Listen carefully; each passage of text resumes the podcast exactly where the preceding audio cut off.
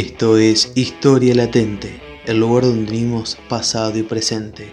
¿Qué pasa cuando la historia sale de los libros y se mete en la gente?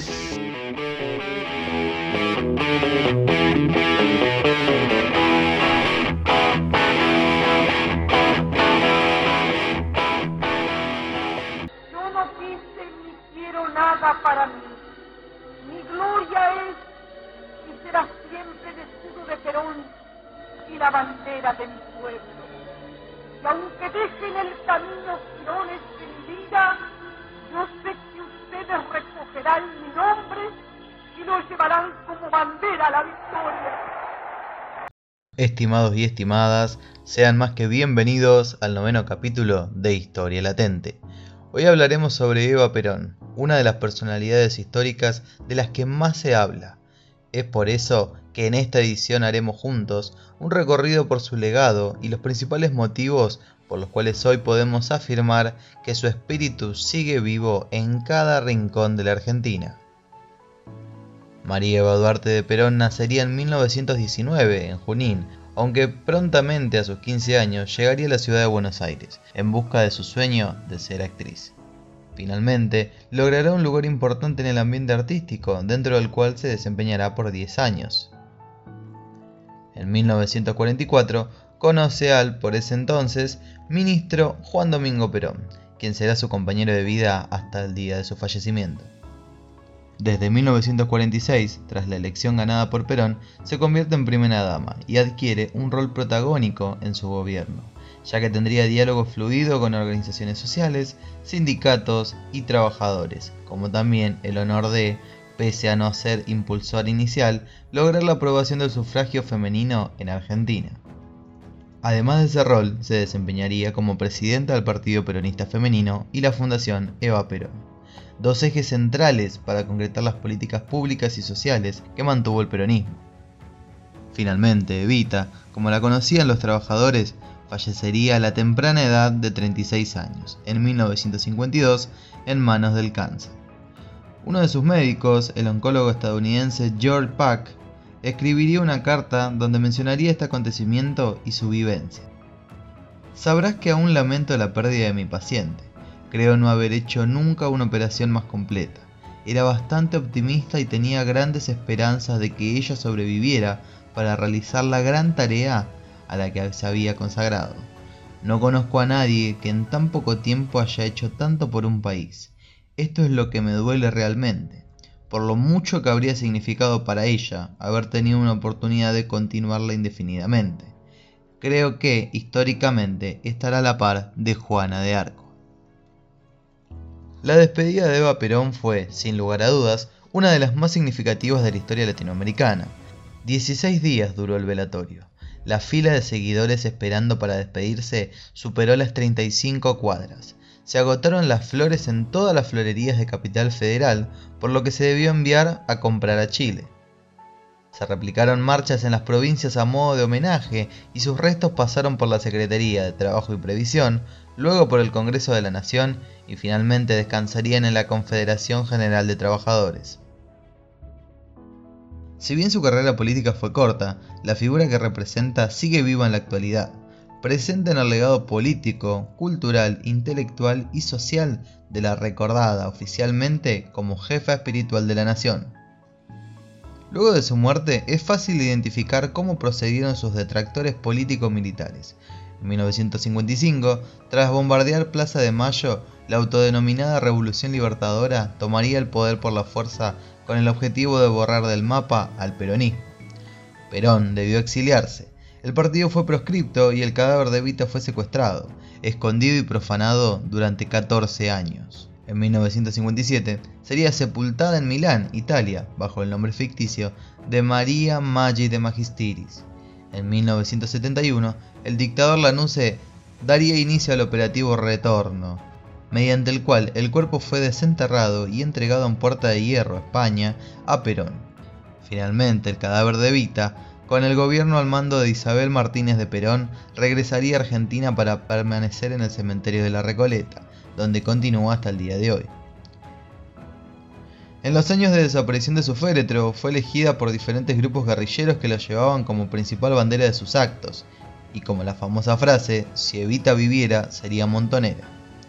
Justamente serían los montoneros los encargados del secuestro y asesinato de Aramburu, quien da la orden de secuestrar el cuerpo de Eva en 1955.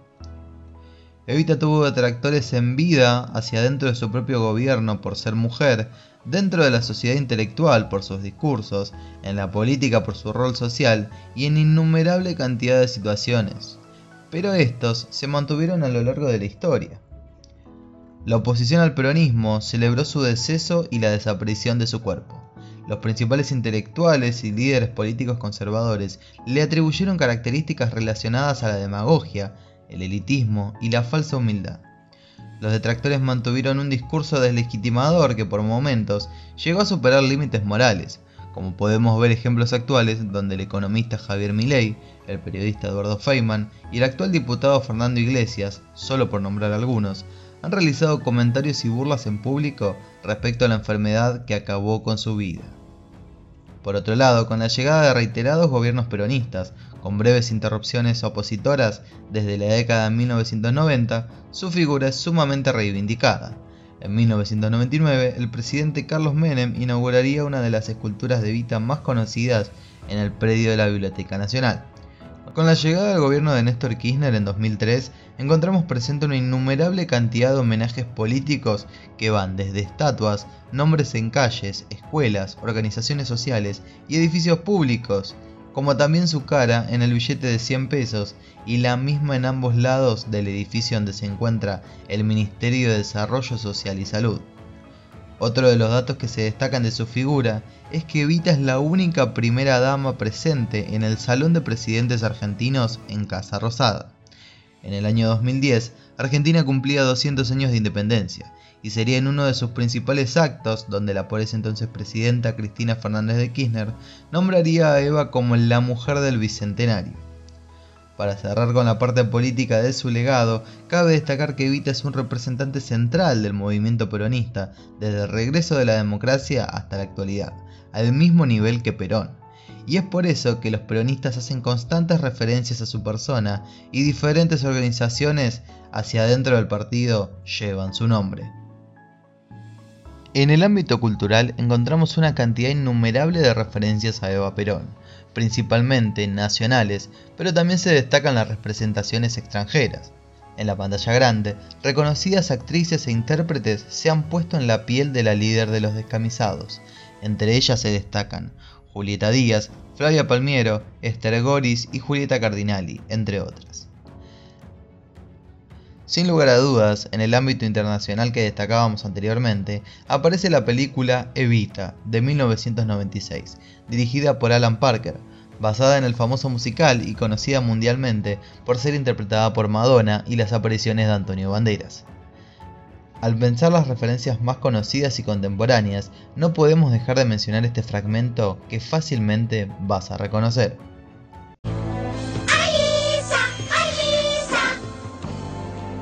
Lloren por mí, niños de Springfield. Pueden enviarme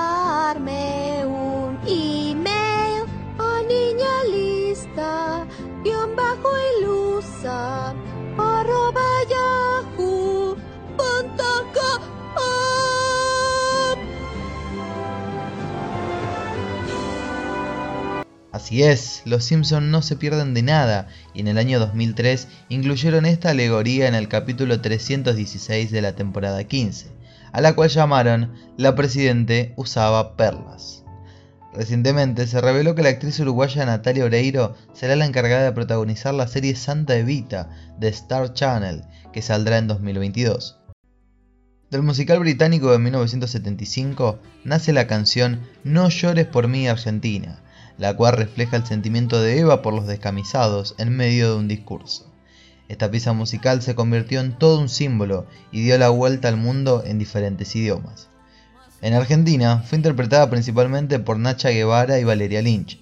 Traducida al inglés como Don't Cry for Me Argentina, la interpretaron Madonna, Olivia Newton, Leah Michelle y Barbara Dixon, entre otras. Tuvo su traducción al francés, alemán y las recordadas interpretaciones en italiano en la voz de Il Divo y de Rita Pavone. Volviendo al ámbito local, si bien no quiero explayarme mucho, no podemos dejar de mencionar dentro de la música y el baile las obras interpretadas por Lito Nevia, Eleonora Casano e Ignacio Copani. La bandera de los pobres dijo presente también en las tablas de los principales teatros de la Argentina. Soledad Silveira, Nacha Guevara y Luisina Brandó son algunos de los nombres que se destacan por ponerse en la piel de Eva en la ficción. Algunas fueron dramas, otras narraciones de sus últimos días e incluso historias ficticias en torno a su imponente forma de ser. Lo cierto es que estas obras contaron con gran apoyo popular y premiaciones que destacaban su interés popular. Si nos trasladamos al legado escrito de Vita, rápidamente se nos viene a la cabeza la aceptación que tuvieron sus dos libros, sobre todo La razón de mi vida, donde cuenta cómo es su relación con Perón y los trabajadores, mientras que deja explícito su rol y compromiso con el pueblo argentino. Su segunda obra fue Mi mensaje, la cual fue dictada debido al débil estado de salud que presentaba días antes de su muerte. Rodolfo Walsh, David Viñas y Guillermo Sacomano, entre otros, escribieron cuentos, relatos y ficciones relacionados con Eva, entre ellas se destaca la novela de Tomás Eloy Martínez, de 1995, en la cual se basará la serie Santa Evita, que mencionamos anteriormente. Entre los poemas se destacan los de María Elena Walsh, Leónidas Lamborghini y el que leeré a continuación. Volveré y seré millones. Yo he de volver como el día, para que el amor no muera, con Perón en mi bandera, con el pueblo en mi alegría ¿Qué pasó en la tierra mía, desgarrada de aflicciones? ¿Por qué están las ilusiones quebradas de mis hermanos? Cuando se junten las manos, volveré y seré millones. José María Castañeira de Dios, 1962. Hoy en día se pueden visitar diferentes centros y museos dedicados a Evita, entre los cuales se destacan el museo ubicado en la FINUR 2988, Ciudad de Buenos Aires, se encuentra en una casa que supo ser hogar de las madres solteras de la Fundación Eva Perón. El Museo Casa Natal en Ciudad de los Toldos, allí vivió Eva a la edad de los 7 años junto a su familia. Se encuentra ubicada en la calle Eva Perón 1021. Museo Eva Perón en la unidad turística Embalse, Río Tercero, provincia de Córdoba. Funciona en la colonia de vacaciones construida por la Fundación Eva Perón. En las calles porteñas podés encontrar bares y restaurantes peronistas, entre los cuales se destacan Museo Evita Restaurant, el Santa Evita, Perón Perón y los Octubres. El culto que rindió el pueblo a Eva Perón en vida se encontraba ligado a su rol social hacia dentro del gobierno, en la presidencia del Partido Peronista Femenino y destacablemente con la dirección de la fundación que llevaba su nombre. Muchos de sus seguidores habían recibido trabajo, máquinas de coser, heladeras, materiales escolares para sus hijos e incluso algunos llegaron a intercambiar correspondencia con la, por ese entonces, primera dama. Una vez fallecida, el culto Evita ya no se basaba en acciones sociales, sino en el recuerdo de su obra y la santificación de su imagen, inseparable del sentimiento peronista, pero destacada por su cercanía afectiva con el pueblo. Un título tan usado como Santa Evita no nace de la inspiración de una escritora, sino del pueblo que guardaba imágenes en sus casas de la cara de Evita, al igual que lo hacía con las vírgenes. Y uno de los aspectos a tener en cuenta son los 25.000 pedidos que recibió el Papa Pío XII para convertirla oficialmente en santa.